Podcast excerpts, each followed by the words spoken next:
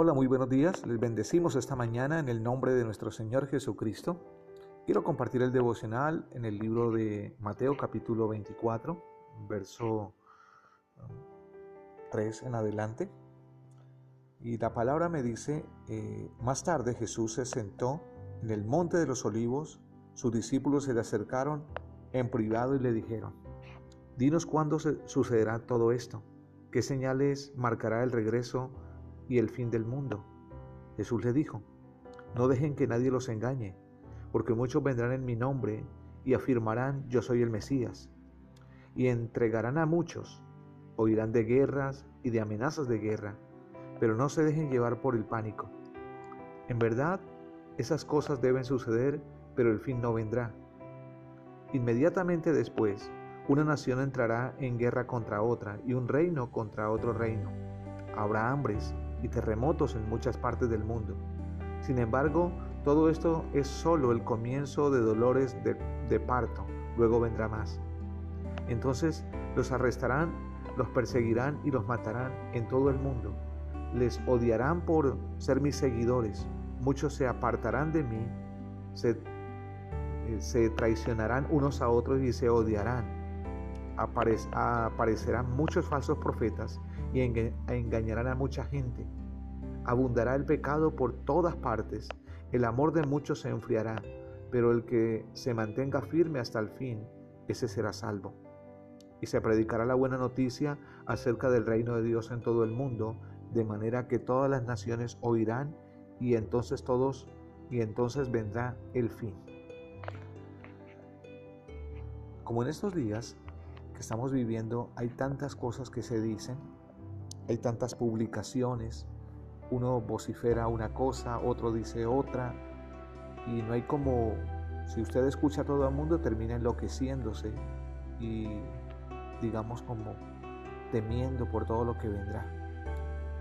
Yo no quiero negar que esto es comienzo de dolores de cabeza, no quiero negar que, o evitar decir que esto es una realidad lo que estamos viviendo y que puede ser la antesala de lo que pueda venir.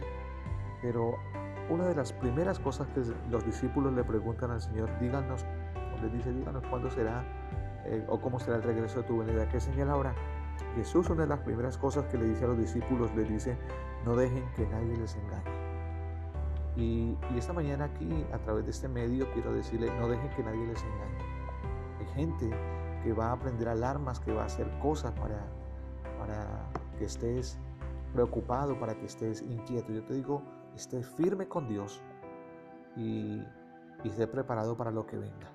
Y cuando hablamos de firmeza significa que no descuides tu relación con Él, que tu día a día sea continuo, ah, una continua comunión con Dios y cuando el Señor le dice a los discípulos no deje que nadie los engañe porque si en estos días y en estos años, estos últimos años hemos visto una manifestación de gente que se autoproclama Mesías, que se autoproclama que es el Cristo encarnado, que es el Cristo resucitado, gente que, que milita y que tiene sus seguidores, pero nada de eso es real, nada de eso es real.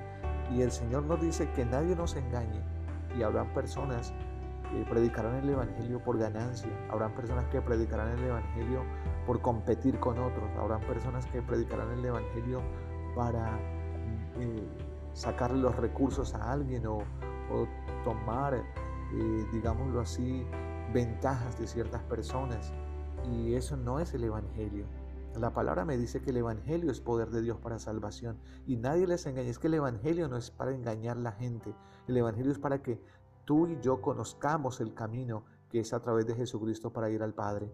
Necesitamos esa comunión con Dios y esa única comunión se da cuando tú vives de acuerdo a la palabra que es el Evangelio de Dios.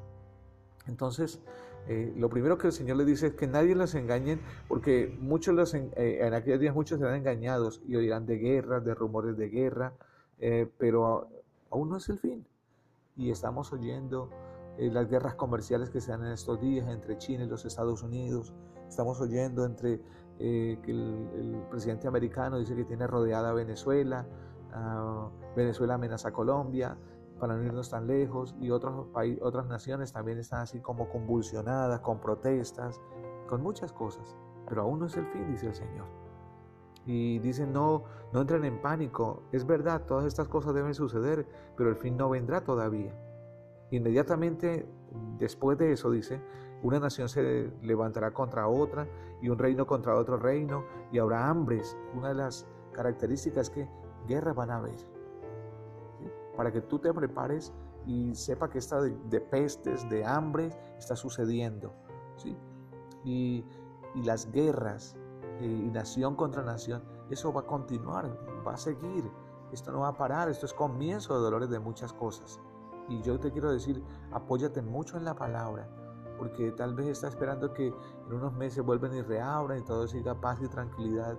Y pueda, puede haber una aparente paz, sí, puede haber algunas posibilidades, pero las cosas, según lo que la Biblia nos determina, no vendrán sin que se presenten estas dificultades. Habrán, de, habrán guerras y, insinuaciones de guerra en diferentes lugares. Una nación se levantará contra otra y un reino contra otro reino. Y esto es comienzo de dolores de cabeza. Y dice que entonces dice que habrá persecución para la iglesia y arrestarán a mucha gente, a otros matarán en todo el mundo y a otros serán perseguidos y los odiarán. Y hemos visto que eh, no, los noticieros no lo dicen, pero cuando usted lee noticias que tienen que ver con el pueblo cristiano, hablan de muertes continuas, de persecuciones a pueblos cristianos, de cierre, de quemas de, quemas de iglesia en diferentes lugares del mundo, simplemente porque están persiguiendo la iglesia, porque están predicando de Jesús. Eh, en otros lugares quieren prohibir a Jesús, quieren eh, que no se predique en público, que no se comparta, que es como una abuso de autoridad o la autoridad quiere levantar leyes para restringir la libre movilidad de predicar el Evangelio en diferentes lugares, que la gente no lo puede hacer con la autoridad como se hace hoy en día. Hay cosas que están pasando como esas, pero aún no será el fin, dice el Señor. Y dice, muchos se apartarán de mí y se traicionarán unos a otros y se odiarán, eh, dice la palabra.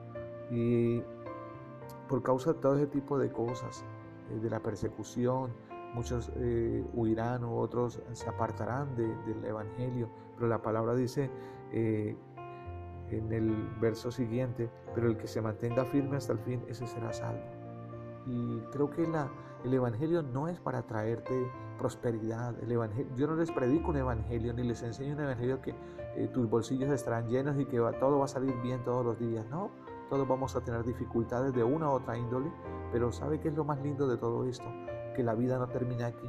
Y la palabra me dice que el que permanezca firme hasta el fin, ese será salvo. Y mi objetivo a través de esta palabra es que animarte a que permanezca firme, animarte a que no te rindas. Vendrán dificultades, las has tenido y vendrán otras, pero que no desmayes, que se esfuerce por mantenerse firme, que no ceda ante las dificultades y que levantes tu cabeza esperando y confiando en el Señor porque la palabra nos dice que el que permanece hasta el fin ese será salvo y nuestro objetivo es de salvación.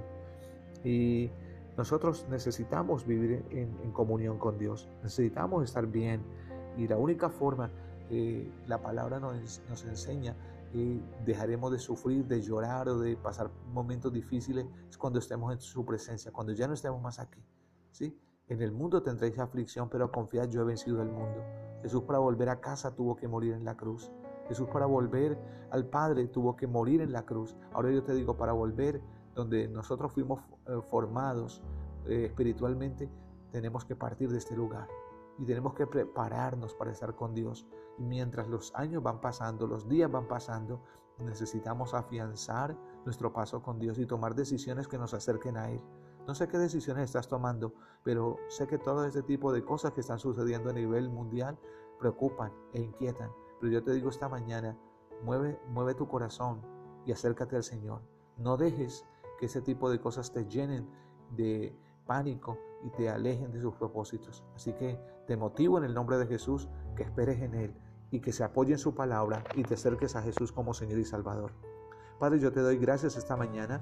Señor, bendigo cada persona y oro, Señor, para que cada uno tenga una comunión contigo. Tu palabra dice que tú has llamado, Señor, a tus hijos para que para tiempos eh, en tu presencia. Tú nos has llamado, Señor, y, que eh, ese plan tuyo es eterno, esa palabra tuya es eterna y permítenos estar en esa comunión. Aparta, Señor, toda temor que muchas veces inunda nuestro ser y guíanos con tu Santo Espíritu para prevalecer ante cualquier dificultad. Te damos gracias, mi Señor, en el nombre de Jesús. Amén y amén.